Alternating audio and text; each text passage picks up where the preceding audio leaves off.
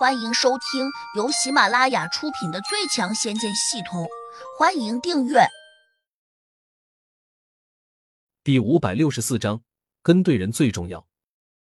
屠努眉头紧锁，这事儿发展下来，竟然与他的初衷完全相反。他本来是想召集门中高手去找胡杨要人的，谁知沈文熙却要他放弃。尤其是现在，沈文熙作为掌门，他要是发出了逐出杜峰的公告。那这门中，谁还敢跟着他去救杜峰？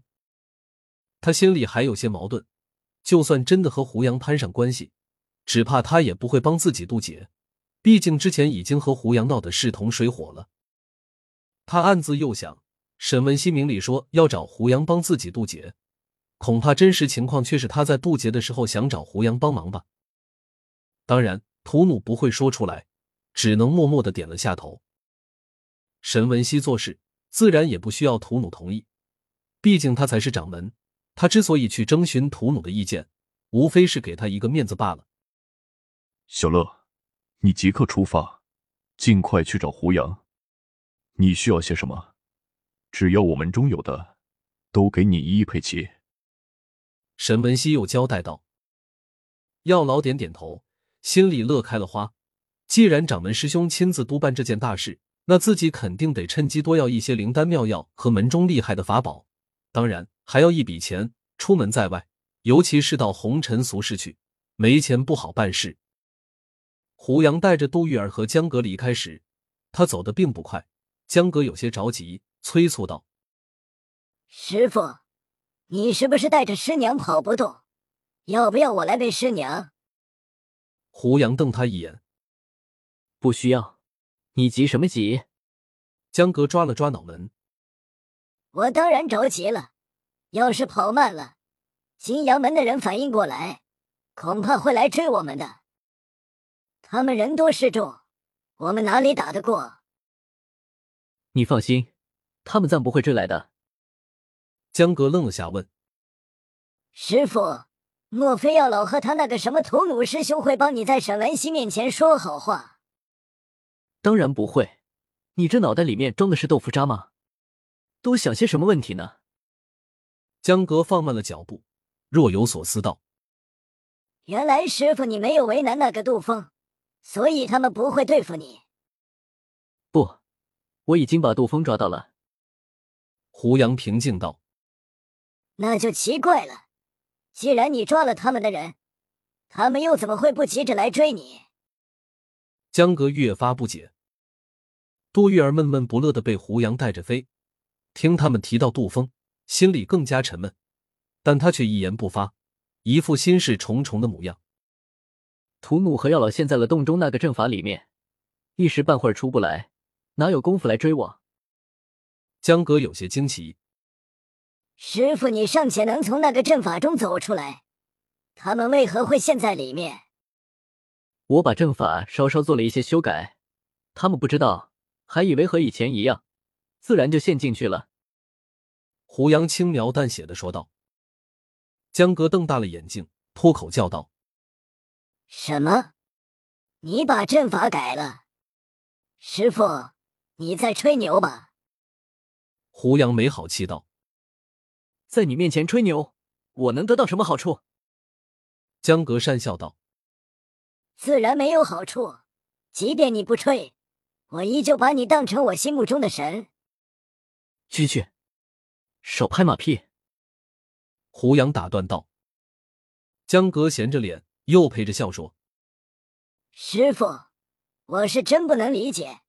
虽然我完全相信你的话，可是金阳门洞中那个阵法，我早就听说过了，十分复杂。”据说，是仿照仙阵设置的。普通的练阵之人，莫说修改，就连看懂也绝无可能。难道你懂仙阵？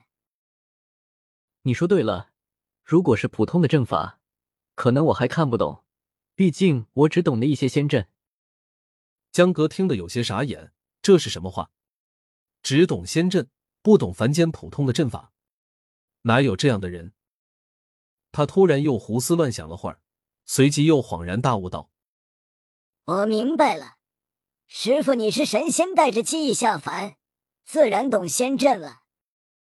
胡杨没有再给他解释，因为越说下去，江格就越会乱想。由于带着杜玉儿，飞行的速度自然就会减慢许多。不过，胡杨现在不赶时间，也不怕金阳门的人追上来，所以一点也不着急。在天黑的时候，终于快飞出天岭大峡谷了。不过，四周依旧是一片原始森林，从这里到最近的集镇，估计还有几百里。飞了这么大半天，胡杨觉得有点累，便想补充点法力。他立刻想到了重要空间，里面的灵力很充溢，不妨今晚到里面去落个脚。想到此，他便取出石球，放在地上，对江哥说：“我们到里面去休息会儿。”江哥愣愣的看着石球，问。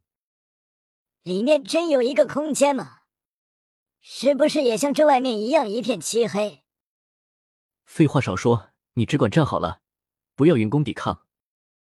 胡杨沉声命令道。江哥赶紧应了声好，心里很好奇，这个传说中的重要空间里面到底是什么样子。很快，随着胡杨催动着重要空间的法咒时，一片白雾从石球上冲出来，迅速把三人笼罩在里面。转眼间，江哥就看不见四周的景致了。他略微有点紧张，但还是紧紧的闭了下眼睛，没有运功。嗡！耳边响起了一个奇异的声音，紧跟着，江哥砰的一声掉到了地上，感觉是从很高的地方落下来的。他没来得及准备，竟坐了下去。他终于反应过来，睁开眼睛，才惊讶的看见天亮了。近处有一群人。当中有好几个熟悉的面孔。黑蛮子正用树枝抽打杜峰，嘴里还在骂：“臭小子，你胆子不小啊，竟然敢害胡真人的父亲！我看你真是活的不耐烦了。”别打了，别打了！我要是知道胡三爷有个这么厉害的儿子，就算借我一百个胆，我也不敢去害他。杜峰一边躲避，一边哭丧着脸求饶：“哼！”现在知道厉害已经晚了。黑蛮子还想打，突然他听到旁边一个重物砸地的声音，立刻停下了挥起的手臂，下意识的转头看过去。本集已播讲完毕，请订阅专辑，下集精彩继续。